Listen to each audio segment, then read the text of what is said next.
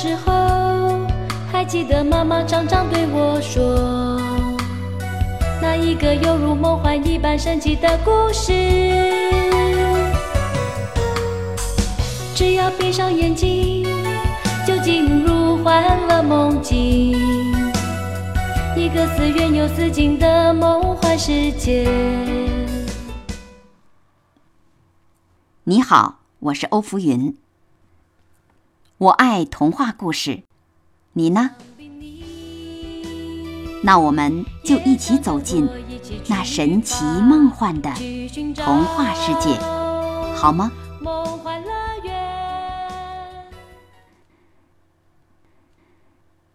安徒生童话故事《夜莺》第五集。第四集中，我们讲到，人造夜莺在皇宫中越来越受欢迎，进而取代了真夜莺的位置。真夜莺离开了皇宫，飞回了属于自己的树林。过了一段时间，人造夜莺出了机械故障，老皇帝也生病了。可怜的皇帝只觉得胸前被压得出奇的沉重，连气也喘不过来。于是睁开眼睛，看到死神正坐在那里。他戴上了皇帝的金冠，一只手握着皇帝的宝剑，一只手握着皇帝的华丽旗子。床的四周有许多奇奇怪怪的脑袋，从长长的丝绒床幔间窥探进来，有些非常丑陋，有些好看温柔。这些脑袋代表皇帝做过的好事和坏事。现在死神已经坐在皇帝的心口上，他们却盯着皇帝的脸看。你记得这件事吗？你想起了那件事吗？他们接二连三的问道。这就使皇帝回想起许多往事，使他的额头冒出了冷汗。这种事我一点也不记得，这不是真的。皇帝大叫：“音乐，音乐！”他叫道：“快敲中国大鼓啊！”我不要听他们说的话，但是他们仍旧说下去。死神对他们说的话都像中国人那样点点头。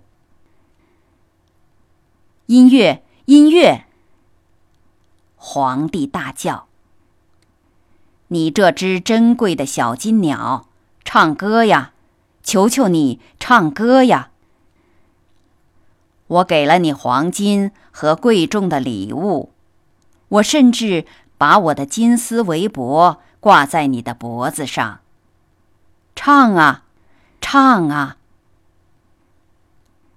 但是这鸟一声不响，没有人给它上发条，因此它一个音也唱不出来。死神。继续用他凹陷的、冰冷的眼睛看着皇帝。房间里静得可怕。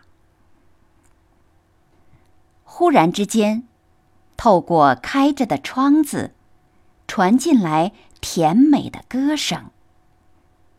外面，在一棵树的树枝上，停着一只活的夜莺。他听说皇帝生病，因此来给皇帝唱希望和信赖的歌。夜莺一唱，死亡的阴影越来越淡，越来越淡。皇帝血管里的血流得更快了，给他虚弱的四肢带来了活力。连死神自己也边听边说：“唱吧，小夜莺，唱下去。”那么，你肯把那美丽的金剑和那面华丽的旗子给我吗？你肯把那顶皇冠给我吗？夜莺说。于是，死神为了一支曲子。交出了这些财宝。夜莺继续唱他的歌。他歌唱那安静的教堂墓地，那里生长着白玫瑰，那里接骨木树在微风中散发着芳香。鲜嫩的草被哀悼者的眼泪打湿。于是死神。渴望着去看看他的花园，就化成一股寒冷的白雾，从窗口飘了出去。谢谢，谢谢，你这神圣的小鸟，我熟悉你。我曾经把你驱逐出我的帝国。然而，你用你甜蜜的歌把这些鬼脸从我的床边驱走，把死神从我的心上赶走。我该怎么奖赏你呢？你已经奖赏过我了。夜莺说：“我永远不会忘记，我第一次对你唱歌的时候。”引得你流下了眼泪。这些眼泪是使歌唱者的心充满喜悦的珠宝。不过现在你睡吧，养好身体，恢复健康。我要再为你唱歌。在夜莺的歌声中，皇帝沉入了甜美的酣睡中。这一觉是多么安宁和解乏呀！等到皇帝恢复了体力和精力醒来时，太阳明亮的照进窗子，但是他的仆人一个也没有回来。他们都相信他已经死了，只有那只夜莺。依然蹲在他的身边，歌唱着。你必须永远留下来，和我在一起。皇帝说：“你可以爱怎么唱就怎么唱。我要把那人造夜莺砸个粉碎。”不。不要这样做。夜莺回答说：“这只鸟在它还能唱的时候唱得非常好，仍旧把它保存在这里吧。我不能住在这个皇宫里，不能在这里筑我的巢。但是在我愿意来的时候，就让我来好了。我晚上将在你窗外的树林上。”给你唱歌，让你高兴，让你尽想着快乐的事情。我要给你歌唱幸福的人，受苦的人，歌唱隐藏在你周围的善和恶。我这小小的鸣琴要远离你和你的皇宫，飞到渔夫的家和农民的农舍去。我爱你的心胜过爱你的皇冠。然而，皇冠也存在着它神圣之处。我会来的，我会为你唱歌的。但是，你必须答应我一件事。每一件事我都答应你。皇帝说。这时候，他已经穿好了他的黄袍，站在那里，用握着那把沉重的金剑的手按着他的心口。我只请求一件事。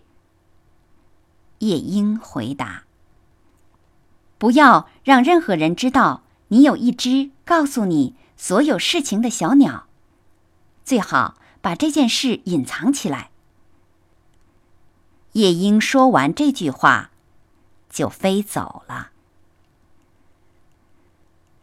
仆人们这时候进来料理死了的皇帝。看呐，他站在那里。皇帝使他们大吃一惊的说：“你们早。”好了。安徒生童话故事《夜莺》到这里就讲完了，感谢你的收听，再会。想必你起去吧，去寻找梦幻乐园。啦啦，亲爱的妈妈在对我说一个神奇的故事，一起出发去寻找那梦幻乐园。